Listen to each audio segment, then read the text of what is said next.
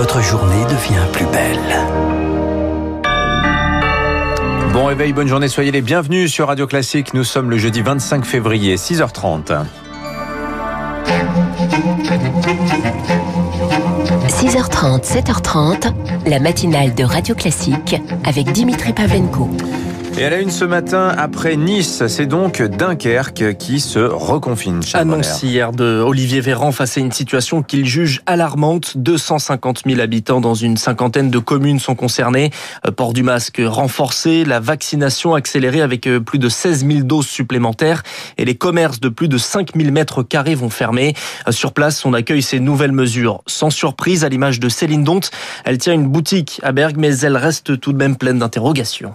Le samedi me permettait de rattraper la perte un petit peu euh, que j'essuyais euh, la semaine sur euh, la fermeture à 18h quoi. Donc je sais pas.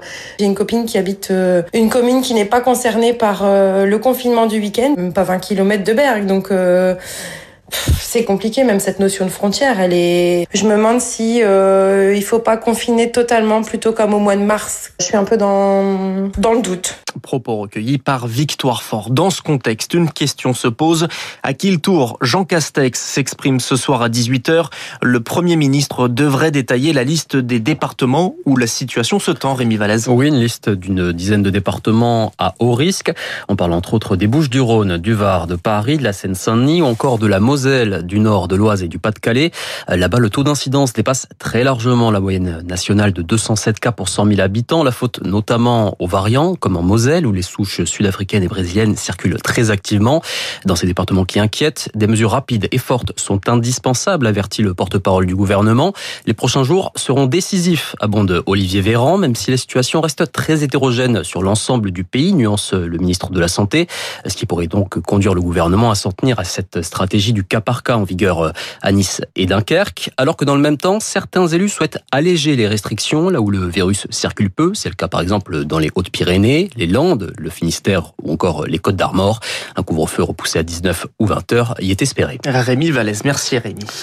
Une confirmation également, la vaccination hein, ne suffira vraisemblablement pas à éviter un bond des hospitalisations en France. C'est la conclusion d'un rapport de l'Institut Pasteur rendu public hier. Si la vaccination a un réel impact, il faut s'attendre à un rebond et à une hausse du nombre d'hospitalisations à 4500 par jour en avril contre moins de 1500 la semaine passée.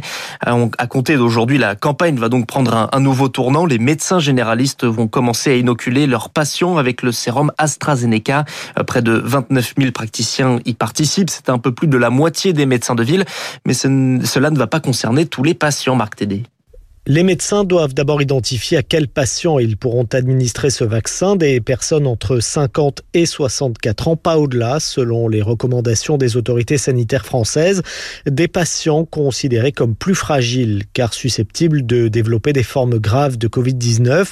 Ils sont traités par exemple pour des cancers, souffrent d'obésité ou de diabète pas équilibré ou encore de pathologies cardiovasculaires.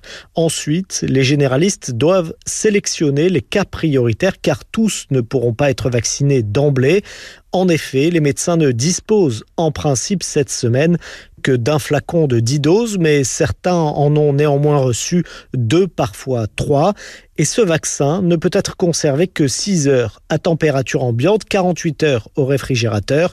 Les praticiens ont donc regroupé les rendez-vous et organisé des séances de vaccination. Marc des bonnes nouvelles dans la recherche vaccinale. Moderna annonce avoir modifié son vaccin euh, pour lutter spécifiquement contre le variant sud-africain. Moderna se dit prêt à le tester sur des humains dans le cadre d'essais cliniques. De son côté, l'efficacité du vaccin Pfizer est confirmée dans une enquête en conditions réelles en étudiant son impact sur 1 200 000 Israéliens.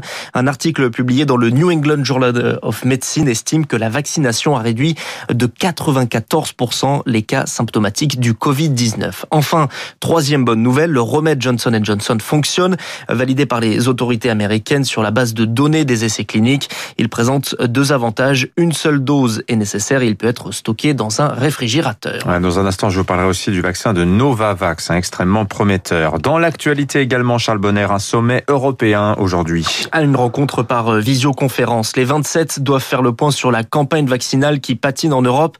Autre sujet brûlant, la fermeture des frontières alors que l'Allemagne envisage de le faire avec la Moselle. Un Français est détenu en Iran. Le Quai d'Orsay l'a confirmé hier. Il s'agit d'un homme de 35 ans, de 35 ans, retenu depuis mai 2020. Selon l'hebdomadaire Le Point, il se trouvait en Iran pour faire le tour du pays en van. Enfin, un phénomène inquiétant, les dérives sectaires. Phénomène en hausse selon une note de la, de la la mission interministérielle de vigilance et de lutte contre ces dérives. Elle dénombre 500 petits groupes sectaires en France et 140 000 personnes sous influence, dont 90 000 enfants.